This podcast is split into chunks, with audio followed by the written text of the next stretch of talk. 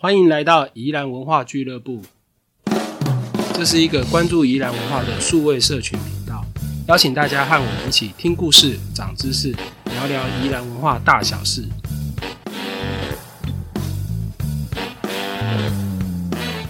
欢迎来到宜兰文化俱乐部，我是旅人书店的四九。好，我们今天继续谈这个林一会三部曲的最后一集。哈，那也是我自己特别有感情的，就是要谈这个罗东圣母升天堂，因为我自己小时候是那边长大的，然后我妹妹也在那边读幼稚园，然后所以这个地方真的算是我小时候的回忆啦。哈，也是我我的乡愁这样子。哈，好，那今天现场一样有佛光大学文化资产与创意学系的蔡明志蔡老师，我们请蔡老师跟大家打声招呼。大家好，好，那我们就请蔡老师呃为我们分享这个呃罗东北城圣母升天堂，有请蔡老师。好的，那个罗东圣母升天堂哈，在前一阵子啊啊，不过也有点久了哈，应该十年前吧。那个偶像剧哈在那边拍摄之后，就变成一个台湾很重要的一个观光景点了，是是，或是我们有点像日本所谓的圣地巡礼的一个很重要的圣地啦。哈，那。它是一栋很特殊的教堂啊，那我们待会跟大家做一点介绍。不过在这之前呢，哈，会跟大家先介绍一下，就是我们在上一集哈介绍的是，诶，罗东圣母医院的耶稣圣心堂，可是它并不属于一般我们所谓主教区的会堂，对，就说不是一般人可以进去的啊，去做弥撒等等，而是提供给修士啊，还有医院的人员，还有病人哈所使用的哈。可是除此之外呢，其他哈。诶，包括北城圣母圣天堂哈，还有其他大罗东地区的十几座灵议会的教堂啊，其实都是属于一般由台北主教区所管辖的，好，然后是一般民众去做弥撒的地方，好，所以我等下会简单先跟大家介绍一下哈，诶，过去除了圣母圣天堂之外啊，其实在东山、在三星，好，然后包括到了大同乡，其实灵议会还盖了十几座的这个教堂，好。灵医会在西南有十几座，对对对对，而且大同乡就有七八座了。哇，其实大部分是由一个很重要的神父哈，就是华德路神父，就跟华世简神父很像啊。哈，那华德路神父当年在大同乡，几乎被大同乡的原住民称为亚父。华世简神父在南澳乡呢，也是被称为亚父。好，等于是这两位神父呢，哈，对于宜兰的原住民乡哈，在过去来讲是一个非常非常重要的人物。嗯嗯，好，这样子，好，好。那北城圣母升天堂哈，其实它是灵医会在大罗东地区盖的最大的一座教堂，等于是整个教堂的一个中心，而且是最早建立的教堂。好，那蛮有趣的，就是说我们如果哈循着这个灵医会哈，从罗东一路盖到大同的这些教堂呢，哈，很多座教堂的形式呢，其实都是模仿北城圣母升天堂的，好啊，就仿哥德式样的这个形式呢。啊，然后就被缩小布置到很多的这些其他的领域会教堂，哈，比如说算是圆形，就对对对，好。那现在可能还留着的比较清楚的两座，哈，一个是大洲天主堂，那它现在那个形式其实就是一个比较缩小版的，好。可更像的一座呢，是在韩西，啊，韩西天主堂，哎，就是我们之前谈那个韩西神社的时候，那我们从这个韩西国小前面有一个斜坡下去，会到河岸边，好。我们就可以看到那个韩西天主堂就在那边哈，它就真的是一个最像北城圣母圣殿堂的啊一个缩小版，嗯嗯，啊这样子，好，所以北城圣母圣殿堂呢，哈，它除了是灵异会哈在宜兰大罗东地区最大的一座教堂之外，它的形式也影响了后来新建的其他比较小型的这些教堂。那罗恩圣母圣殿堂哈，现在在我们现在当然叫北城地区嘛，哈。不过它其实那边的就地名叫福伦，啊，福伦啊，好，就是有点像那个以前可能如果淹水那边，该是比较高的地方，好，沙丘，哎，就高起来的地方了，哈。可是大家要去想象啊，为什么它会盖在那个地方？好，就像我们之后其实会谈那个胶西天主堂一样，好，它为什么会盖在那个地方？我们也知道天主教会其实都不会太有钱，啊，都没有什么钱啊，钱都要透过募款的方式。所以，当他们尤其在这么早期要盖一座教会的时候呢，其实都需要找地价最便宜的地方。嗯，好，所以福伦哈，福伦那在日本时代末期跟战后。的时候呢，那边其实是没什么聚落的，它只有第一个是日本时代的神社，罗东神社就盖在那个旁边，哈，就是在那个我们所谓的团战道路上面，嗯，好，那第二个呢，就是它前面的现在叫九蛙横嘛，张子园，好，那过去是罗东山林管理所，好，然后大概有一批宿舍，那另外一个就是旁边的善法寺，好，然后还有这个罗东孔子庙。好，所以以前他的邻居大概就这样而已，好，是一个比较偏僻的地方。那偏僻的地方当然地价就便宜了，好，所以这也是，诶，我猜测哈，当年为什么会选择在这边把圣母圣天堂盖在这的一个原因，嗯，好，这样子。好，前面有提到哈，就是说那天主教灵义会来到罗东的时候，一开始因为教徒还不多啦，嗯，所以主要是用那个台湾家屋来当成这个耶稣圣心堂做弥撒的地方，好，可慢慢的哈，因为圣母医院就是医疗传道做得很好，那教友就慢慢的增加。所以华德路神父就开始去租用一些空间，哈，比如租用过去一个议员叫林大鼻，好，他的一个透天厝，鼻子的鼻，对对，鼻子的鼻，好，来当成这个暂时性的教友弥撒。还有我们都知道，以前天主教美元十几会发救济品，是，对对对，大家会去排队哈。我们之后提头城天主堂的时候，我们会引用李荣春的文学描写里面哈，就有提到这个事情，好，那。另外一个哈，后来他又租用了这个台湾银行，不是现在这个台湾银行，是更早期台湾银行，其实是在那个中山路，哈，以前叫中山西路的那个位置啊，然后当成一个临时的圣堂，哈。不过后来因为实在教徒增加很多了，大家看他一九五二年六月十五号来到罗东，哈，那一九五五年的时候哈，受洗的教友已经达到一百九十五位了。哦，等于那个传教的那个成绩非常需要有两百个人的空间。对对对对对，好，所以本来租用的这些建筑哈，大概就就挤不下了啦。嗯，所以那时候大概在一九五五年的时候哈，就准备要去筹建这个新的教堂。好，那那时候帕德路神父的哈，就买了现在北城圣母升天堂的这一块土地。嗯嗯，好。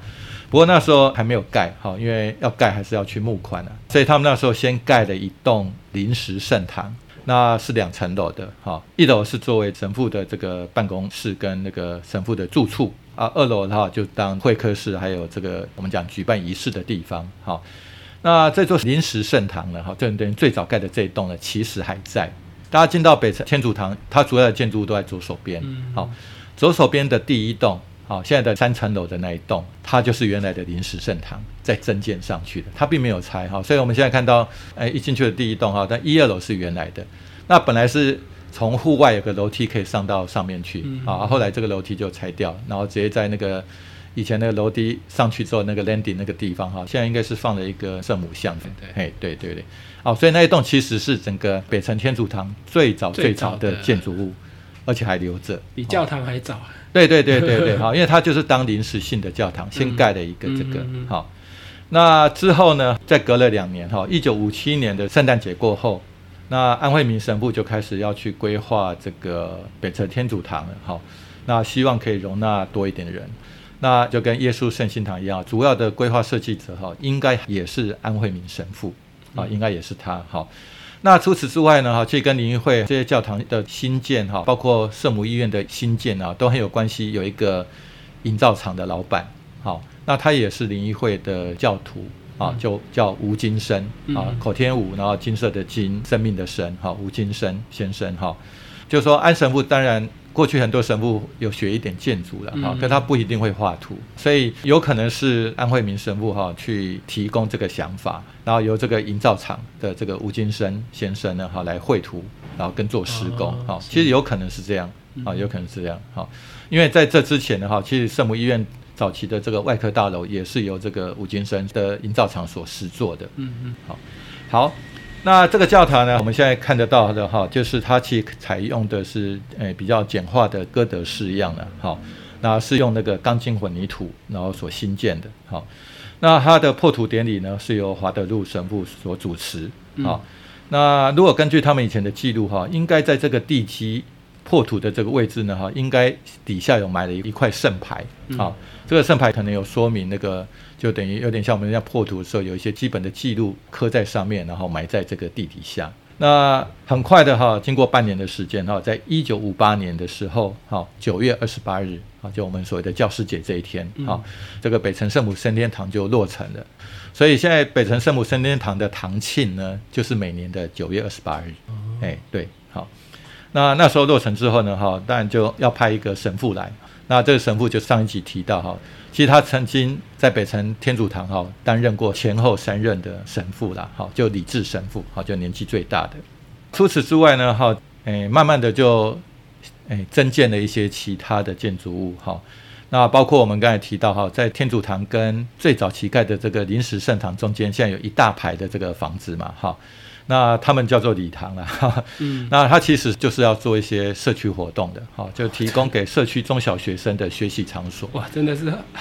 好早的社造。对对对对，而且我们之后也会提到头城这个前史会的神父也是一样，他们有盖了一个叫学生活动中心，嗯，啊，就是给比较偏远的。学生可以来这边读书的，好，其实后来也包括了旁边的这个罗东孔子庙嘛，好，大家很多人都在里面 K 过书嘛，对，老罗东资深罗东证明都在里面 K 过书啦。是是是。那另外一个哈，就是跟我们主持人四九很有关系的哈，那那个傅地吉神父哈，在一九八二年十月哈，也在这样一个地方哈，就创办的这个圣母幼稚园。哦，登场了，对对对对对，圣母幼稚园做的。其实他前几年才终止。对啊，才结束而已哈，很可惜。那他其实就是做一个所谓的社区的幼儿教育了哈，但这幼稚园其实没有很贵啦。那用经营幼稚园这个盈余呢，哈，来作为教堂维修或是这个圣母圣殿堂他要办庆典的时候的这个经费。哦，这个真的跟现在的社区营造都很像。对对对对对对。那中间当然也经过了一些整修啦，还有增建哈，所以本来这比如旁边的这一排房子本来都是两层楼的，后来全部都在增建上去变成三层楼。好，可是我们现在可以看到它一二楼的门窗都是木门窗，对，好还是木做的门窗，还有那个地板啊，都在那个比如大大的那个摩斯纸铜线分割方形的这个分割的角角，其实都还有一些。各式各样图案很漂亮的，还有颜色的模式纸啊，其实都是非常早期的这些，最少离现在都有将近六十年的时间啊的这些建筑的做法。好，所以后来这栋房子，因为第一个是林荫会对于宜兰的贡献很大哈，啊，第二这些教堂真的很漂亮，而且是我提到就是说是林荫会在宜兰其他地方盖的这些教堂的。原型啊，那个 prototype 好，所以它很重要好，所以它在二零零五年的时候，跟罗东圣母医院的耶稣圣心堂呢，哈，就一起被列为古迹。接下来呢，就跟大家介绍一下北城圣母升天堂建筑的一些特色。好，那第一个我们有提到哈，就是它采用的是简化哥德式样哈，其实它跟那个米兰大教堂正面还有点像啊，但是缩小版的哈，我们的已经很大了，跟对国外的那个教堂来讲，我们的还是很小了。好。那可是呢，那个哥德式样的一个比较重要的表现性的元素是什么呢？哈，其实，哎，我们并不完全像那个哥德式建筑了，哈，因为 毕竟不同时代、不同的地方、不同的文化，好，那可是还是有一些元素比较接近的，啊，第一个就是尖拱，尖拱的那个形状，好，就正面的时候它都有那个上面的这个柱子都有尖的这个，哎，应该是说那个门洞或窗洞。门窗的那个尖拱，一般我们看到罗马或是文艺复兴的是半圆拱，哦，哎，可它是尖拱，啊，其实尖拱其实它有一个象征性的含义，好，因为那个尖拱为什么是尖的？哈，它的它如果从几何作图来讲呢，它是两个圆的交叉，啊，两个圆的交叉有点像双鱼座一样，那对，那听说了哈，有一种说法哈，就是。刚好在西方哥德时期，哥德建筑发展的这个时代呢，嗯，那个时候黄道宫刚好走到这个双鱼座，然后双鱼座就是两个圆形的交叉，中间那个尖尖像鱼的形式。哇，老师，那尖拱就是上方的那个部分。这样一说都浪漫了起来。对，然后呢，耶稣基督呢，好就在这个尖拱的下面，好。对，好，所以这个是西方有一本书叫《神秘集合》哈，里面的描述啦，哈，所以第一个哥德时期的建筑哈，也是教堂最重要就是那个尖拱窗或是尖拱的这个门，啊的表现。所以我们看到这个北城圣母升天堂里面所有的门窗都是尖拱形的，都是双鱼座的。对对对对，好。那第二个就是我们看到它有很多的柱子啊，外观有很多的柱子。然后它柱子呢，都不是只有顶到那个屋顶而已，它就一直往上升上去啊。因为哥德建筑很强调那个垂直性，啊，往上的这个垂直性，上下的这个垂直。对对对，好，所以它在复壁柱突出去之后呢，最上面会有一个小尖塔，那个也是哥德时期哥德教堂建筑呢很重要的一个特征元素。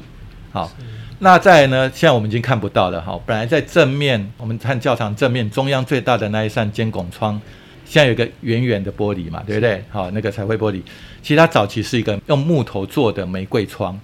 哇。啊，对，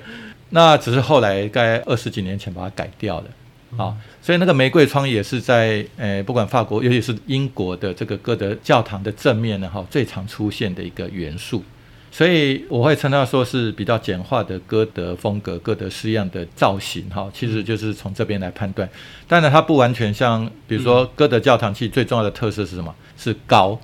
哦，我们可能随便都七八十公尺高哈，我们没有办法盖那么高哈，他们是完全实造的，而且都盖了几十年、几百年才把它盖完。那第二个是以前它因为是实造，然后又有监工，又希望它开窗大一点，然后可以砍这个彩绘玻璃。那那个肩拱它会有外推力，好，所以它会做这个，我们大家都听过叫飞浮壁，啊。可是因为我们是钢筋混凝土造，哈，其实它后面是一个比较简单的斜屋顶的做法，嗯，好，所以它也没有诶一般西方建筑所谓的哥德式期教堂的这种飞浮壁的做法，好这样子，好，不过原则上它就是一个比较简单的这个哥德式样的建筑，好，那除此之外呢，哈，我们现在看到它的正面是马赛克嘛，好，可是大家会发现它只有正面是马赛克，它的左右两边，好，侧面都还是喜石子。好，其实它本来是喜石子的，那可是后来因为喜石子哈，也跟头城天主堂一样哈，喜石子久了之后，在依然常下雨，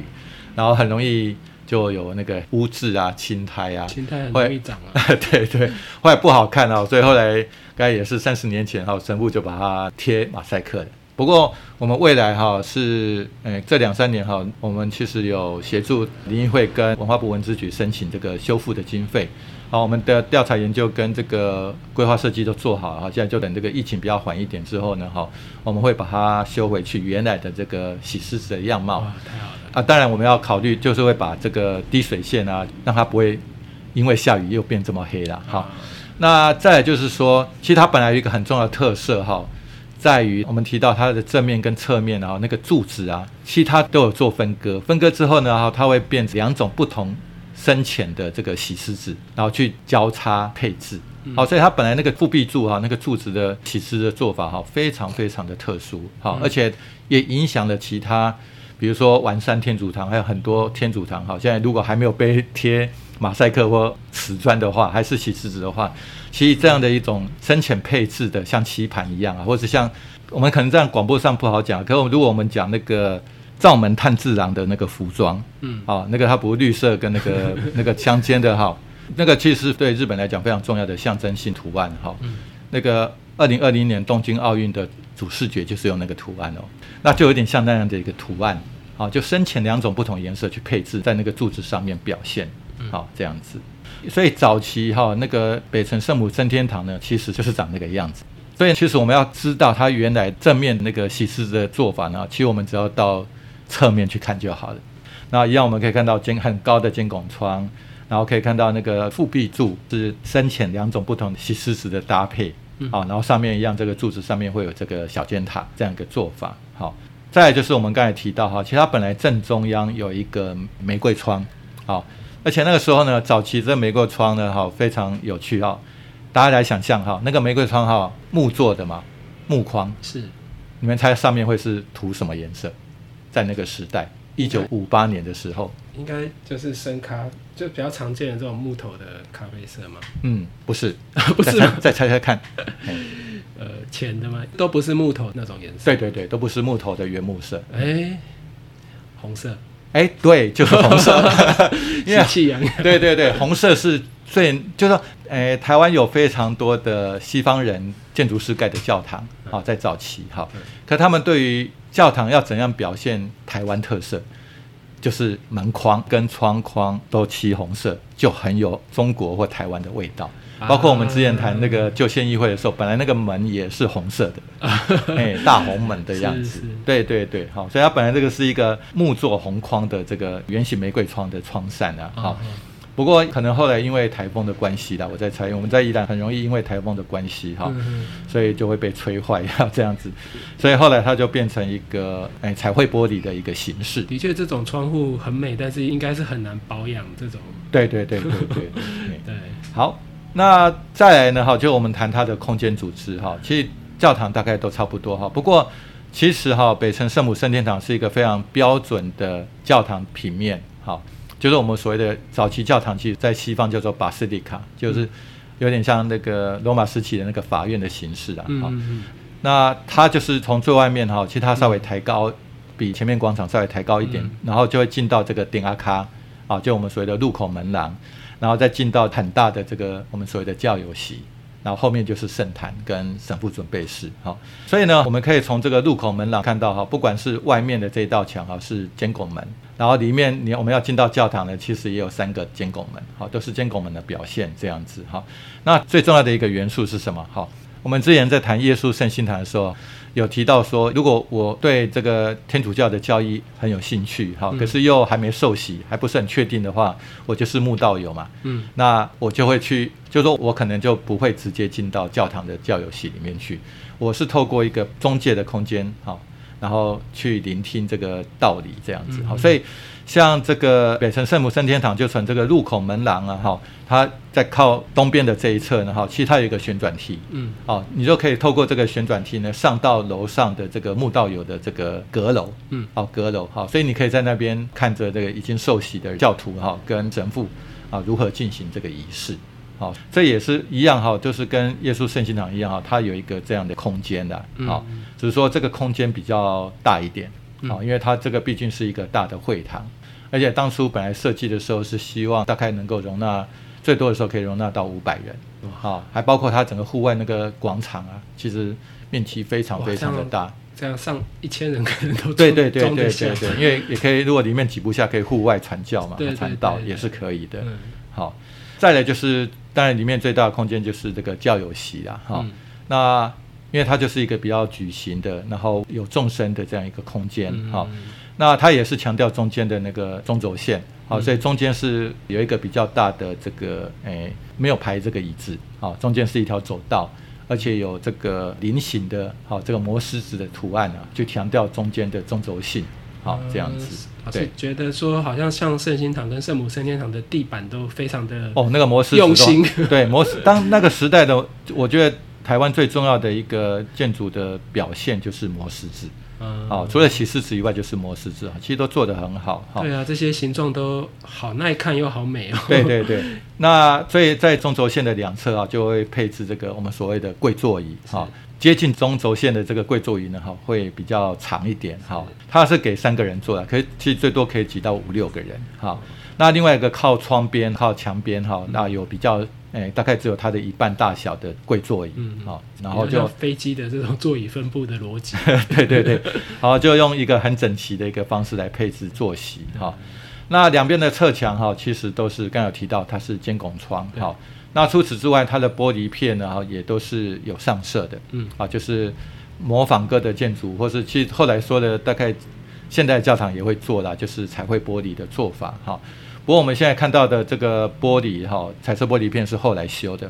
过去因为台风的关系哈，几乎都坏掉了哈、嗯所以有点可惜。诶，它其实比较像是后来我们所谓这个一般的这种诶压花玻璃，然后直接去上色的方式。好，那除此之外，我们上次也有提到过，耶稣圣心堂的那个窗户的五金很有趣。嗯好，那北城圣母圣心堂的窗户的五金呢也很有趣哈，也跟这个耶稣圣心堂不一样。哈，因为那个耶稣圣心堂的窗户比较高，嗯好，所以它其实是用一个旋钮的方式，然后有一个杆子，你在旋那个钮的时候，那个杆子会往上推，嗯然后就把窗户再把它推出去。好，在台湾也很少有地方看到，依然大概也是独一无二的啦。嗯好，那这样的一个五金也是一样哈，也是从比利时生产，然后经过香港来到台湾的，好这样子好。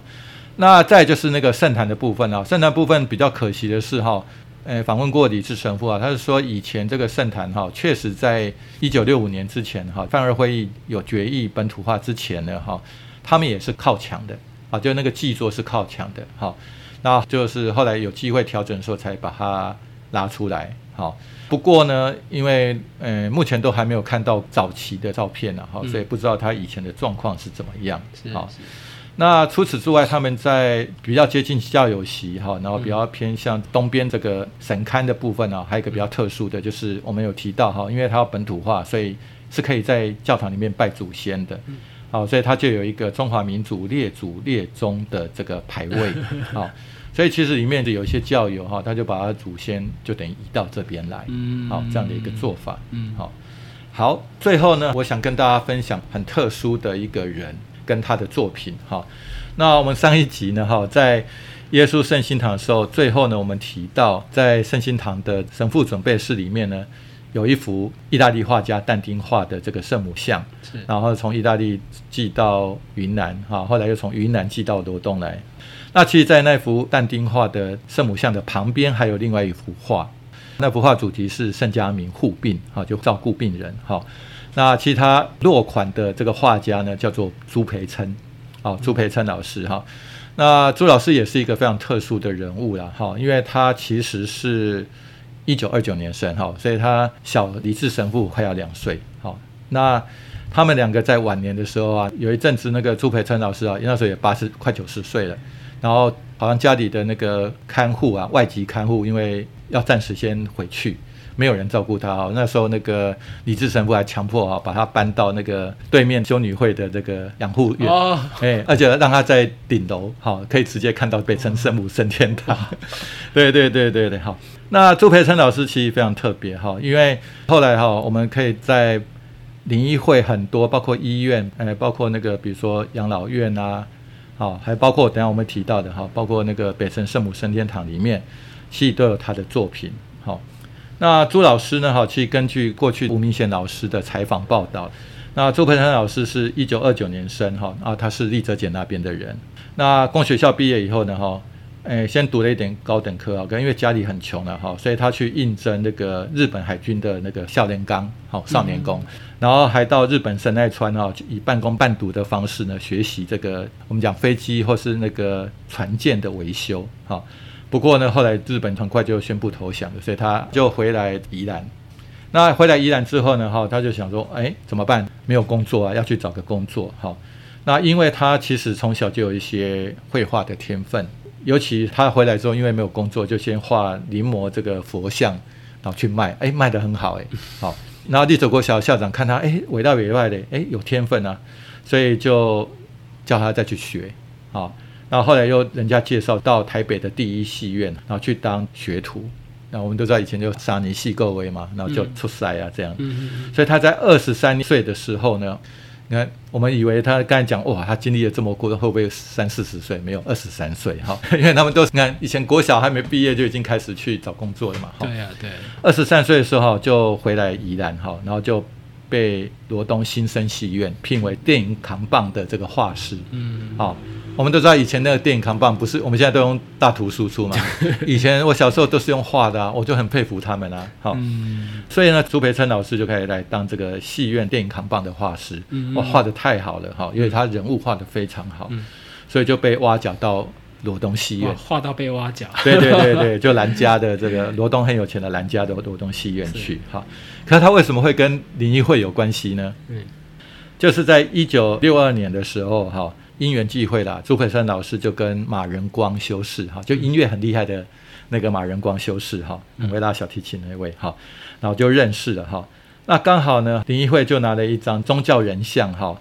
就是类似相片啊，或是卡片啊，然后请朱培琛就是把它放大，嗯，好用画的方式把它放大这样子，嗯。然后要挂在这个圣母医院里面，好，哎，结果就是我们讲那个罗马教廷的大使来参观的时候，哇，觉得这画的超赞的啊。好，所以呢，教廷大使又提供了几张照片，然后呢，就请朱培琛来画，好，就画历任罗马教廷在台湾的大使的那个肖像，嗯。好，然后这些肖像呢，好哇，大家都很爱，教廷就越来越多人请他画，所以其实我们都不知道哦，原来我们在那个梵蒂冈哈，那还有很多我们讲那个人物的这个画像啊。都是我们宜兰的朱培琛老师画的，好难想象，好像对对对接单接到罗马去，对对对对对，哈。可是我们其实都不认识朱培琛老师，是，其实其实他也是，可因为他年纪很大，所以他后来也加入这个宜兰县美术学会，是。啊，美术学会很多都是国中小的的老师校长参加的，是是。啊，他其实也是会员啊，哈，因为他后来就不画扛棒之后，他就转艺术家去了，嗯，啊，这样。好。那我们讲了这么久呢，哈，他的作品最重要的是哪一幅呢？其实就是北城圣母升天堂里面哈，介于政坛跟教友席之间哈，有一个，当然没有完全区隔，但是在上面呢有一个三连尖拱的墙面，好，上面去画了天使报喜图。那那个天使报喜图呢，其实就是由朱培琛老师画的，嗯嗯，好，画的非常好哈。所以我们可以看到，在画面的左边哈，就是大天使加百列，他要向右手边的圣母玛利亚哈，告知他将受这个圣灵感孕，好，那会生下这个圣子哈，就是耶稣这样子。那在这个顶端的部分呢，就有一只鸽子。就是在宗教的圣化里面哈，基督宗教里面常出现的哈。那目前这个天使报喜图哈，它还维持的相当好。那我想这个也跟我们一般庙宇的门神不太一样。我们庙宇的门神哈，在外面就是日风吹日晒雨淋哈，那室内的人会被烟熏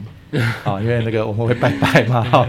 那这个朱培生老师，他可能不是一开始就画哈，因为他应该是跟那个马仁光修是一九六二年认识之后，因为我们刚才提到这个圣母圣殿堂是啊一九五八年的九二八盖好哈，那可是他跟林义会的结缘是在一九六二年之后啊，所以可能一九六二年之后啊，才请朱培生老师在上面然后去画了这个天使报喜图这样子，好，所以以上大概就是跟大家简单介绍一下哈。诶，依然很重要的一座古迹教堂哈，就是北城的圣母圣天堂。那它其实在整个建筑的形式上哈，非常的具有歌德的风格哈，而且影响了灵仪会其他的教堂哈。那它也是整个灵仪会规模最大的一座会堂这样子哈。那里面的圣像的部分，尤其是在刚才提到天使报喜图的部分，其实也让我们去认识哈，依然早期一位非常重要的，不管是电影的扛棒的。师傅哈，听说后来现在年纪大概七十几岁以以上的这些扛棒师傅哈的师傅就是他，哦，也有这种的说法了，好，那我们也从正母圣天堂里面哈，还有耶稣圣心堂哈，也可以发现很多其实我们过去不太知道，然后依然非常重要的这些人物跟他的作品哈，所以以上跟大家做这些分享。好，以上谢谢大家的收听哈。那因为宜兰文化俱乐部的内容啊，其实常常会提到很多单位、团体啊、历史人物啊，或是一些文化空间等等的名词哦。我们会把这些讨论的重点啊，像是照片啊、名词介绍或是网络连接哦，整理成一份参考笔记给大家使用。那欢迎大家在收听的时候可以随时翻阅点选哦。那这些参考笔记哦，都会放在每集 podcast 的后面的说明文字啊，或是旅人书店的网站都会有介绍哦。那欢迎大家使用。好，以上感谢蔡老师的分享，更感谢大家的收听。好，欢迎大家把你们的意见或是建议哦，用留言的方式告诉我们。宜兰文化俱乐部，我们下集见。